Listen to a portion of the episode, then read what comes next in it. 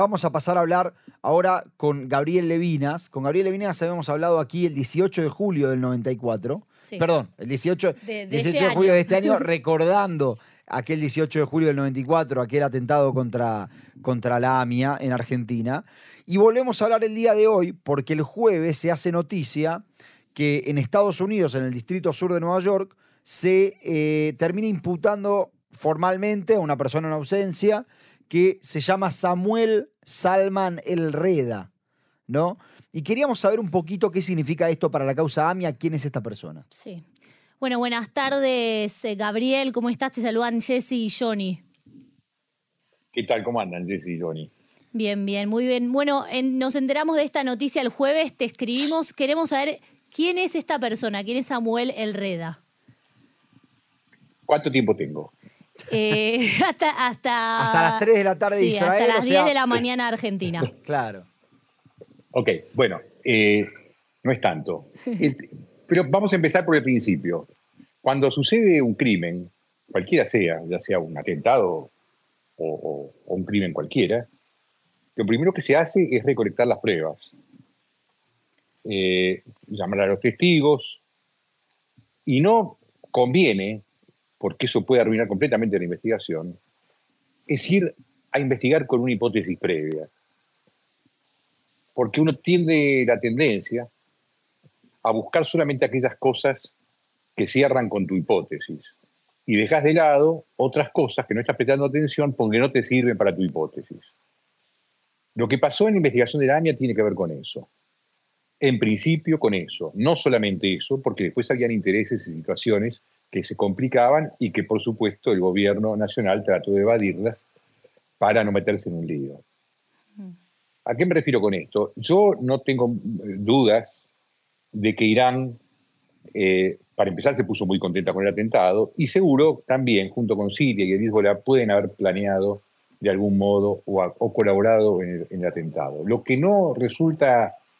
voy a explicar esto para que se entienda eh, un poco la idea mía de lo que yo, yo investigué esto. Yo fui el que, el que informatizó una causa que era un despelote, que eran cientos y cientos de cuerpos que nadie había leído nunca, ¿sí? Donde había un montón de información valiosa que se dejaba de lado porque simplemente estaban buscando aquellos pedacitos de la historia que servían para llevar adelante una teoría.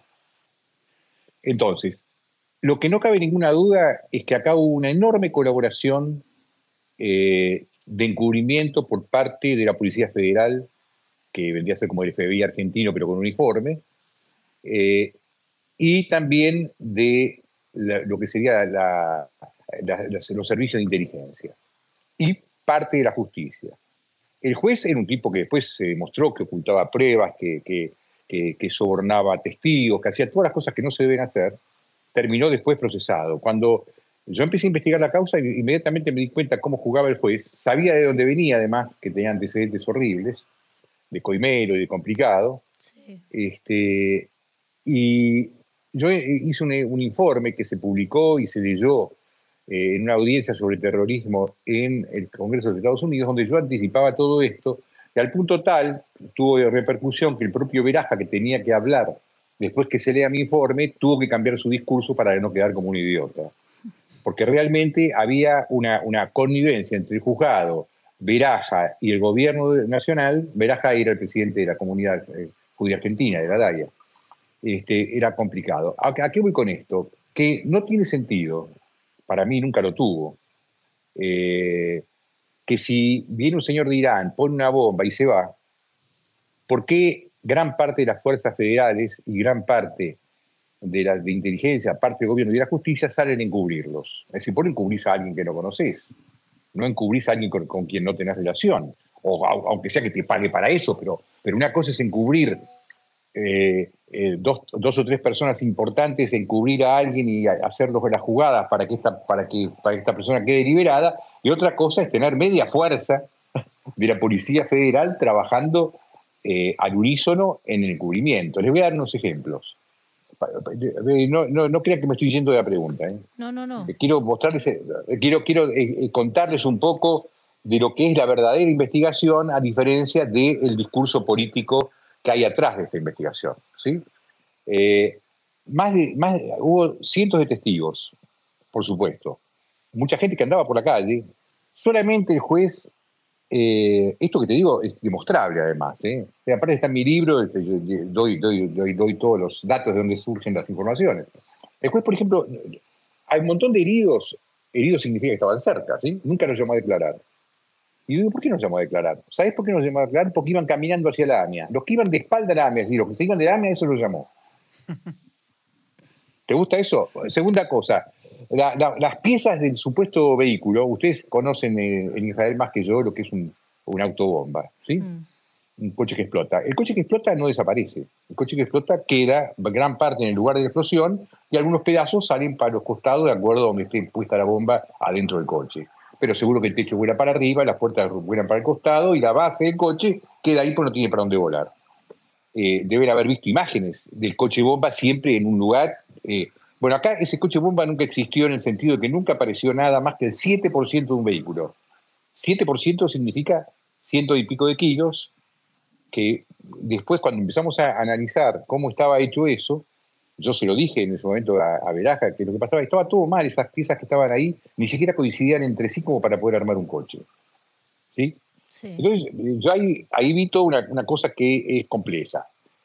Dicho esto, te quiero decir, la investigación es un desastre. Eh, la mayoría de los tipos que estaban envueltos en investigación, es decir, los que hacen la investigación inicial, estuvieron todos presos por ocultamiento de pruebas. Es decir, vos no podés seguir creyendo un expediente que fue confeccionado por tipos que terminaron todos presos por la forma en que hicieron el expediente.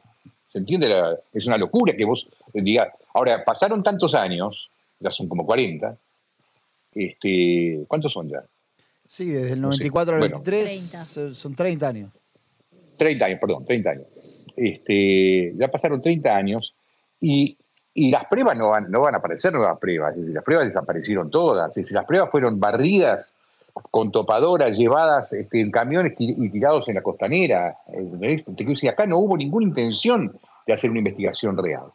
Por supuesto, hubo informes de inteligencia que decían que, que fue una decisión tomada del Consejo Superior iraní, nunca, nunca se pudo llegar realmente a, que, esa grabación supuesta que existía, donde quedaba demostrado que, dice que no, porque si mostramos la grabación ponemos en, en riesgo a la persona que lo grabó, bueno, ese tipo de cosas, la realidad es que yo nunca lo vi.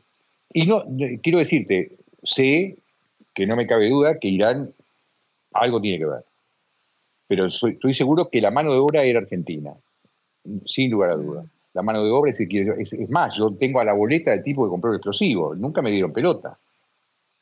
Ahora, más allá de eso, hace años atrás, no me acuerdo exacto el, año, eh, apareció uno de estos personajes eh, que se busca por el atentado de Irán, que se llama Soleimanpur, y apareció en Inglaterra.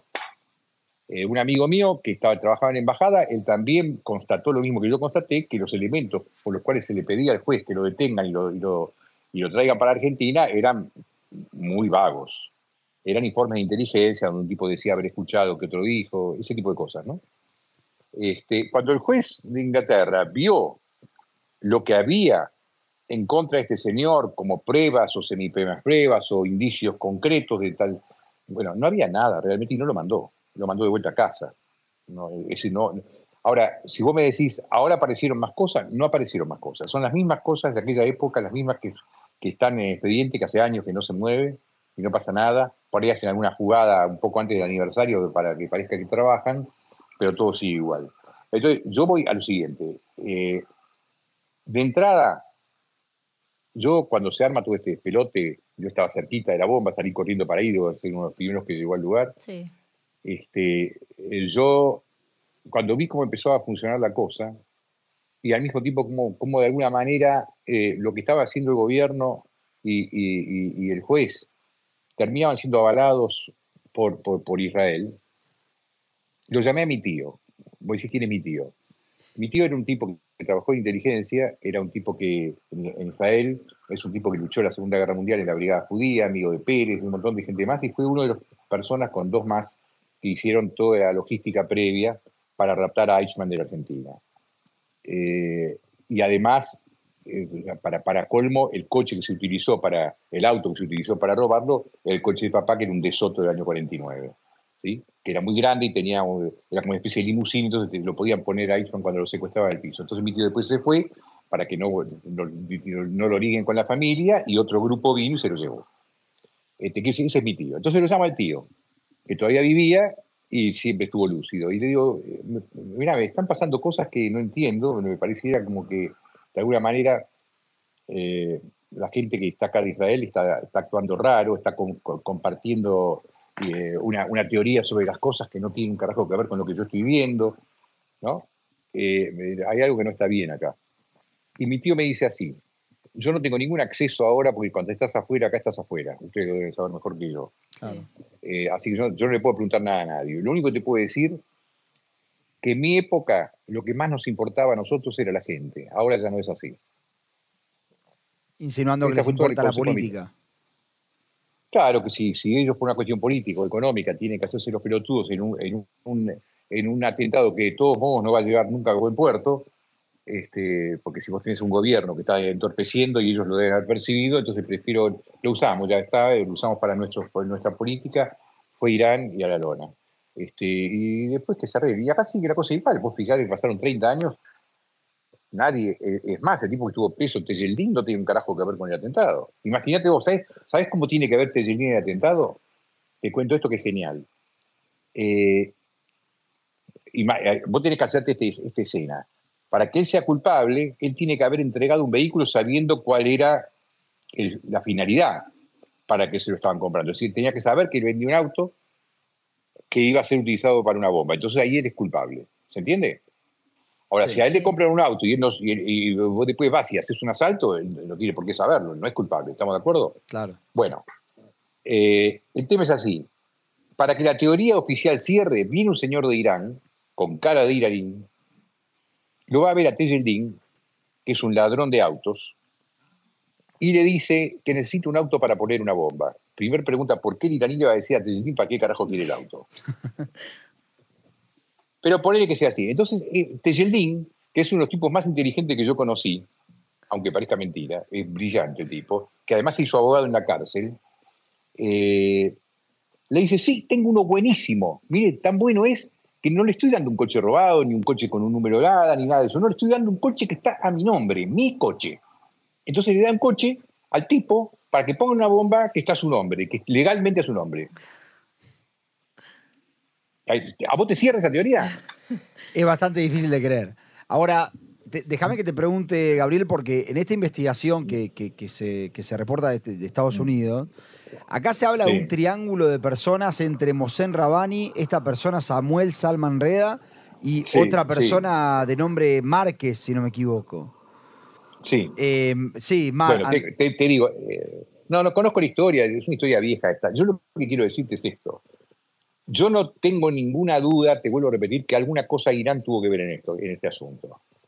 Dicho esto, no me sirve para nada eso, porque lo que no está en el expediente no sirve para meter preso a nadie. Claro. Salvo que, eh, bueno, como pasa en algunos lugares donde no, hace falta que sea cierto, lo meten en cana, lo, chao, se termina, arman un juicio trucho y, lo meten en cana. La realidad es que las pruebas están totalmente destruidas.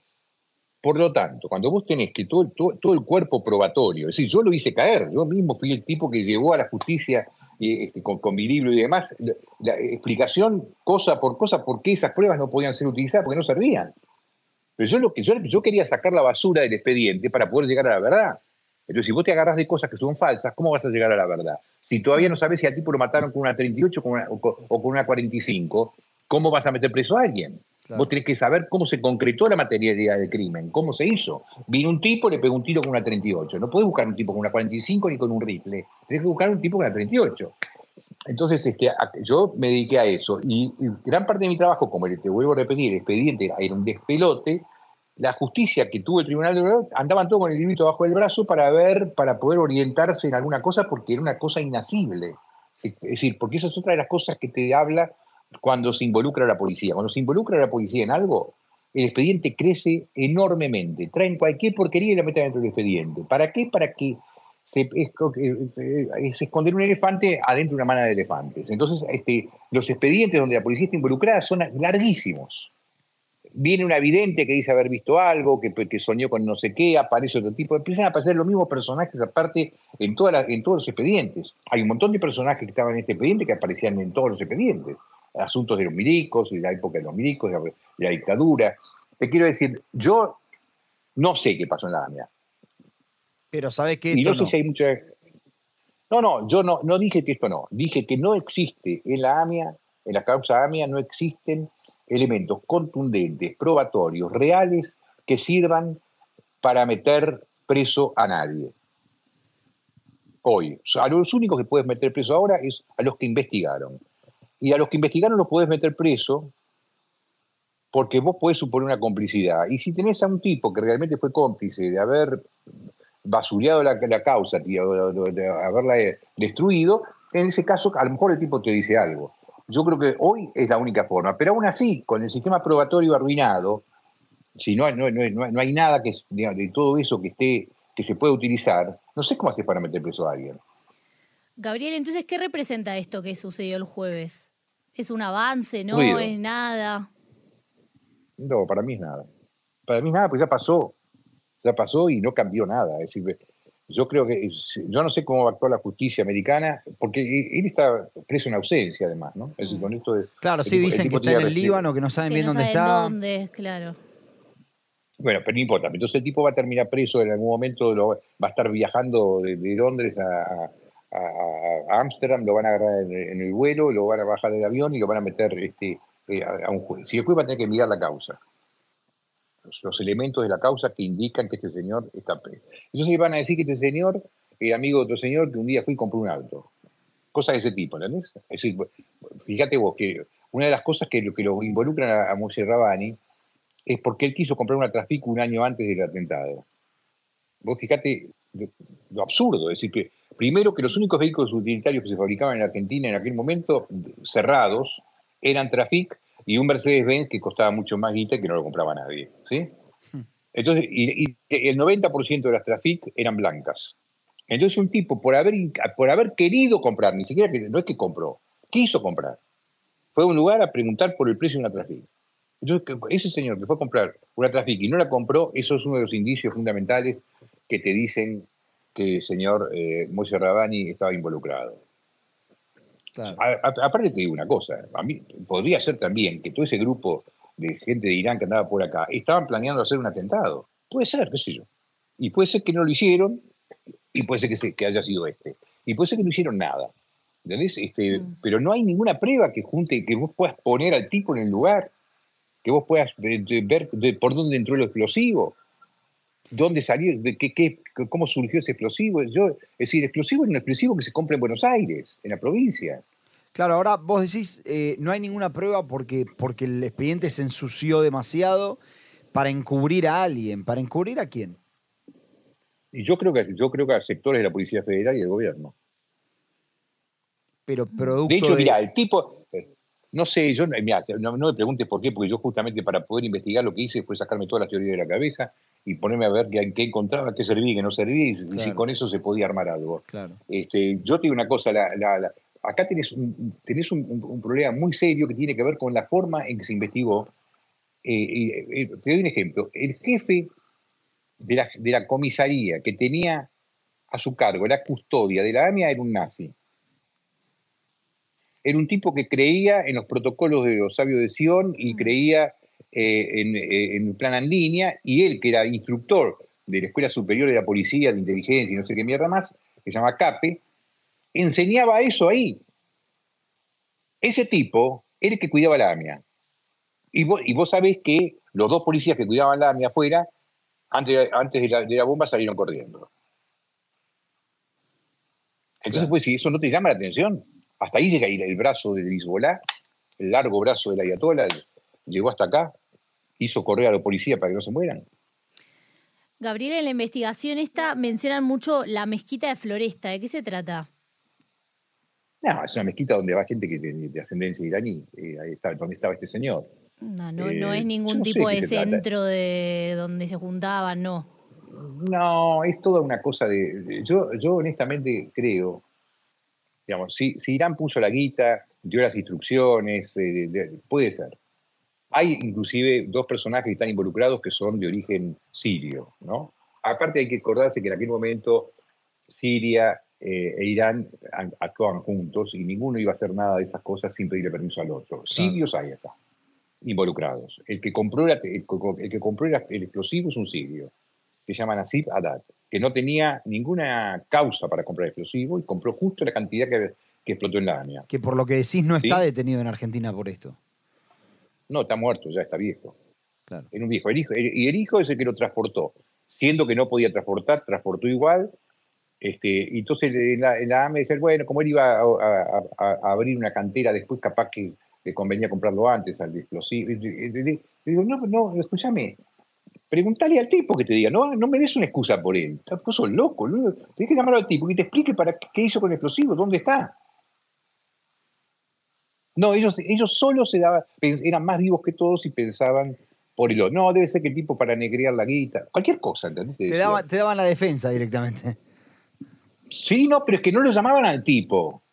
Pues llamarlo al tipo y preguntarle, no hace falta que vos inventes. Interrogalo. No querían ni que aparezcan en el expediente esos tipos. Mira vos.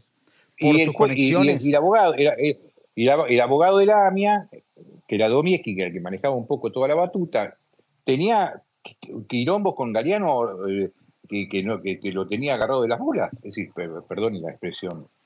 Igual es, domingo. Los domingos se puede, se puede, se puede ser más Lo permitimos, lo, permitimos. Lo, tenía totalmente distorsionado porque el abogado este eh, le compraba al propio Tejeldín motores robados, él armaba los papeles para dos corredores que eran Silvio Otra y Cocho López, que los viste que los corredores de auto de, turismo carretera funden, eh, dura una carrera, entonces cada rato tienen que poner otro motor.